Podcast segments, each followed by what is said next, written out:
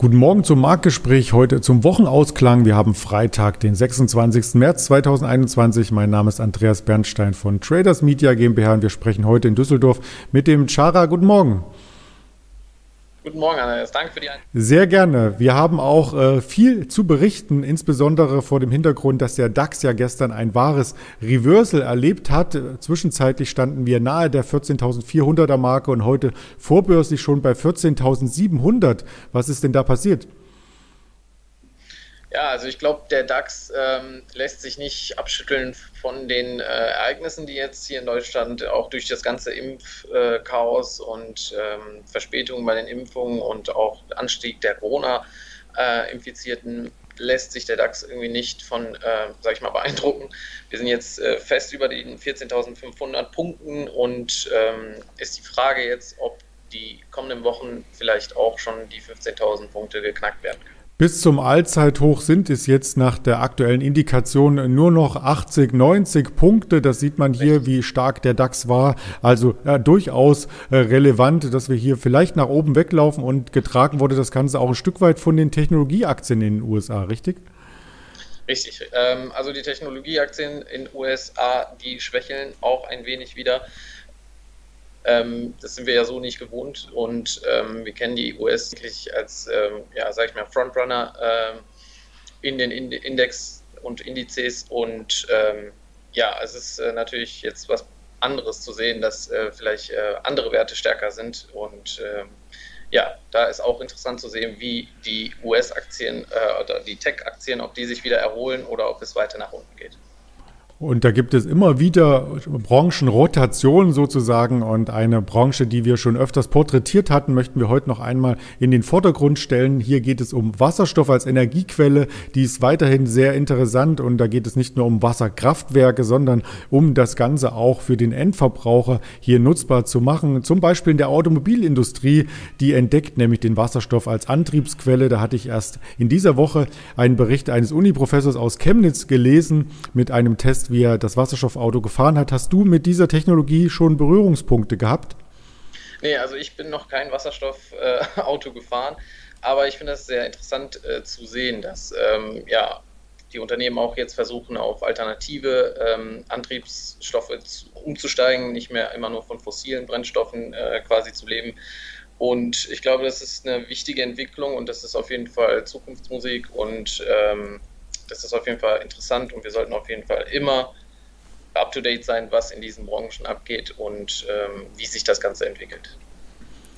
Das stimmt und da gibt es natürlich auch für uns als Anleger entsprechende Aktien, die man hier in dem Bereich äh, kaufen kann. Die haben sich jüngst etwas wieder zurückbewegt, also sind vielleicht auch schon wieder auf einem attraktiven Level. Davon hast du uns drei Aktien mitgebracht.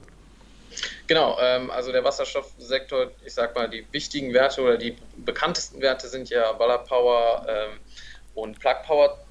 Und ähm, genau, wie du schon sagtest, diese Werte sind ähm, ja etwas wieder zurückgekommen. Plug, Plug Power hat sich, glaube ich, seit in den letzten Wochen äh, ähm, halbiert und ähm, Genau, ähm, bei Plagbauer war das Problem, dass wir ähm, Bilanzunstimmigkeiten ähm, angekündigt wurde vom Unternehmen und äh, das ist natürlich äh, für viele Investoren ähm, ein Grund, quasi das Geld wieder rauszuziehen und ähm, auch andere Wasserstoffwerte sind wieder zurückgekommen. Wir haben äh, ein richtiges Blutbad erlebt.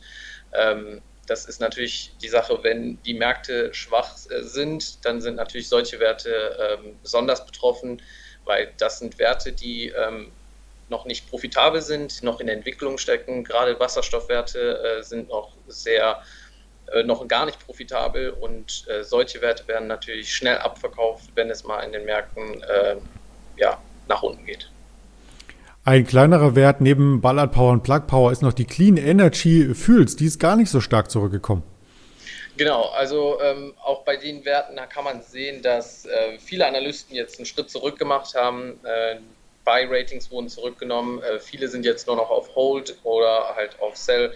Und ähm, das ist halt so das Problem bei diesen Werten, ähm, dass ähm, viele Investoren, äh, sag ich mal, ähm, das Geld zurückziehen, äh, wenn sie sehen, dass es ähm, kleine Probleme gibt. Natürlich, wenn der Markt stark ist, äh, steigen solche Werte sehr schnell an und wir haben auch in den Wasserstoffwerten gesehen, dass sie sich in den letzten Monaten teilweise verzehnfacht haben.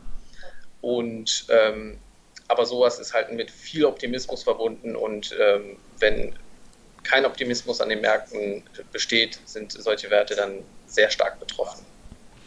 Und wer mehr über solche Werte erfahren möchte, der bleibt am besten bei unseren Kanälen hier am Drücker und folgt diesen. Es gibt äh, diese Gespräche und weitere Formate auf YouTube, Twitter, Instagram, Facebook und als Hörvariante bei Spotify, dieser und Apple Podcast. Und bei dir bedanke ich mich für die wertvollen Informationen zum Wochenausklang und wünsche dir einen erfolgreichen Handel. Vielen Dank.